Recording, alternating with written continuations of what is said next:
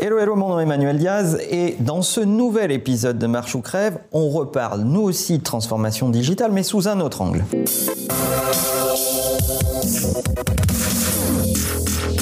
Alors la transformation digitale, on entend tous parler, euh, partout, tout le temps, etc. Mais finalement, est-ce que la transformation digitale ne serait pas juste le droit de continuer à exercer son business au XXIe siècle? Je m'explique. La transformation digitale, qu'est-ce que c'est réellement? C'est préparer son organisation à accueillir tous les mécanismes et tous les outils que le digital amène au service de votre business tous les jours. Alors, être prêt dans sa transformation digitale ou être digital ready ou digital mature, finalement, est-ce que ça ne serait pas juste le droit de continuer? Ben, Je pense que si, puisque la transformation digitale pour moi, c'est une époque. C'est pas une discipline, c'est pas une technologie, c'est sûrement pas des méthodes, etc., etc. C'est une époque.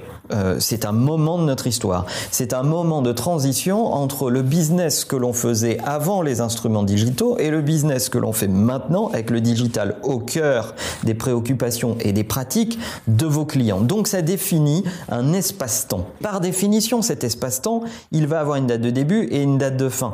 Et on ne parlera plus de transformation digitale dans les quelques années qui arrivent. Je ne fais pas de pronostic, c'est pas mon métier et j'aime pas ça. Je préfère dealer avec la réalité tous les jours. Mais ce que je peux vous dire, c'est que c'est une époque qui va être relativement courte. Parce que la vague qui arrive après, c'est la vague du cognitive computing. Alors le cognitive computing, c'est les machines qui deviennent capables de raisonnement, d'interprétation de data et de proposition de solutions. Finalement, on regarde autour de nous, on a plein de data disponibles. Ce que le digital change par rapport à la façon dont on faisait le business avant, c'est qu'il fabrique des montagnes de données euh, comportementales ou des données qui sont euh, parfois même providées par les utilisateurs eux-mêmes. Ces données vous permettent de mieux marketer, de mieux penser votre business pour l'avenir. L'inconvénient à tout cela, c'est que cette masse de données requiert beaucoup d'énergie, beaucoup de processus pour les traiter. Est-ce que nous, humains, sommes les mieux placés pour traiter des données? Non, la machine est meilleure que nous pour traiter des données. Elle est capable de les compiler, de les croiser, de les comparer, de les contextualiser. Et ce qui m'amène à vous parler de tout ça, c'est un superbe article de la Harvard Business Review, dont on vous mettra le lien en description, qui euh, a imaginé quel serait l'organigramme du futur qui ferait cohabiter les machines et les humains ensemble. Partant du principe que le cognitive computing est même capable de proposer des solutions stratégiques dans vos organisations. Pourquoi? Parce qu'il mange les données de l'organisation, il les met en perspective et il en tire des conclusions qu'il va vous suggérer. Donc nous allons vers un modèle où, même si ça fait peur à certains, même si certains le regrettent, eh bien les machines et les humains vont devoir apprendre à travailler ensemble. D'ailleurs à ce sujet, est-ce que vous saviez que chez Amazon, il y a 21 systèmes de data science qu'ils gèrent l'intégralité du business d'Amazon. Oui, ce sont bien 21 systèmes de data science qui managent tout le business d'Amazon. Alors ces systèmes ont été mis en place par des humains, mais ces systèmes vivent d'eux-mêmes.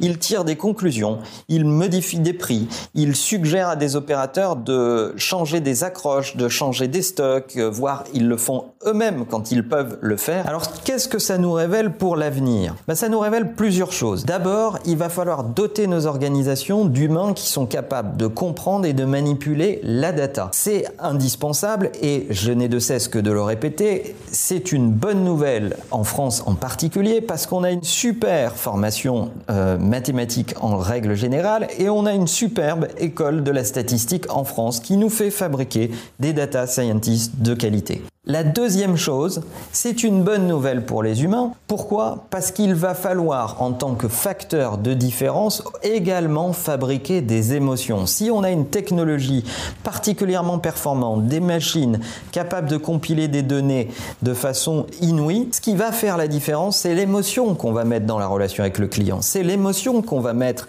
avec euh, vos prospects, votre écosystème de business. Eh bien, l'émotion, c'est quand même le terrain de prédilection des humains, en tout cas pour l'instant, il va falloir réintroduire de l'émotion dans le business. Et cette émotion, elle va passer par le contenu, par le storytelling, par la création, des choses que les humains savent faire très bien. Et dernier point, que vous soyez heureux ou, malheureux de cet état de fait, c'est la réalité, c'est le monde dans lequel on vit. Alors, ne soyez ni romantique ni nostalgique parce que ce sont, à mon sens, les deux meilleurs ennemis d'un business efficient et connecté à son époque. Il faut dealer avec la réalité, il faut en tirer profit et essayer de rebondir dessus. Donc, préparez votre organisation à vous doter de compétences autour de la data, à fabriquer des émotions et à être pragmatique Essayez des choses, les tester, apprendre de ces choses-là et répéter ça à grande échelle. Si vous voulez essayer l'intégration de data dans votre business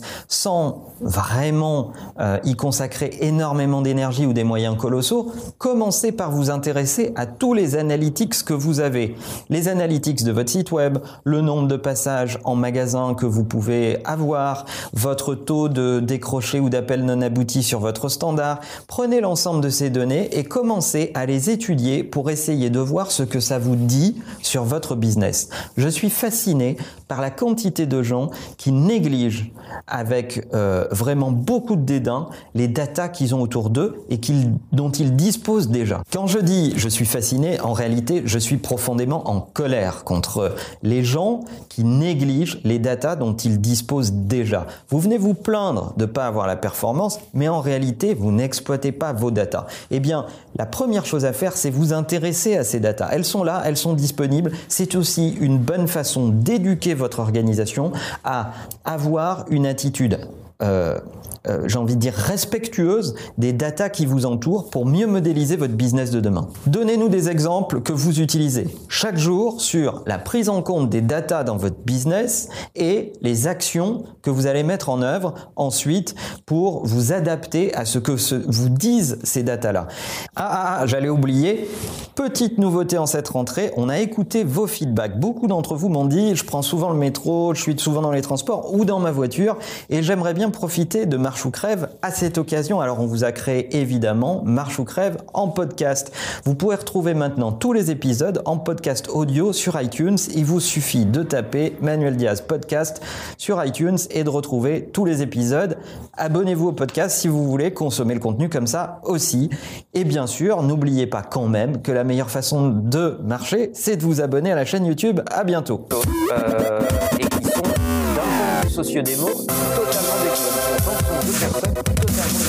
Le concept des micros